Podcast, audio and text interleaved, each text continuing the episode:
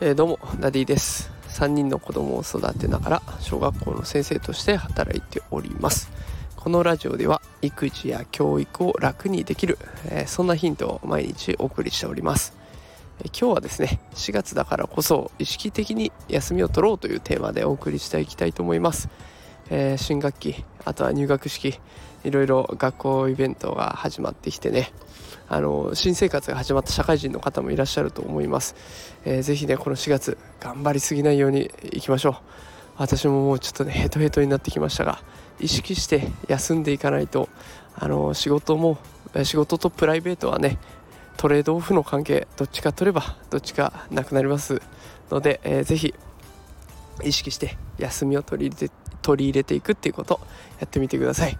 えちょっと今日はもうヘトヘトでカミカミの放送になりそうなので、え今日はこれで終わりにしたいと思います。また今日リフレッシュして明日放送していきますので是非明日お付き合いください。ということで今日はこの辺で失礼します。